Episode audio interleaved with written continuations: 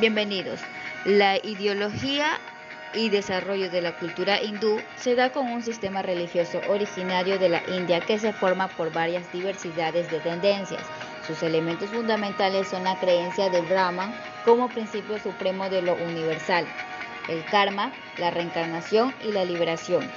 Este término proviene de la palabra hindú, una adaptación persa del nombre del río Sindhi que fue a partir del siglo XIX, donde se le agregó un sufijo ismo para designar el conjunto de valores, creencias y prácticas religiosas.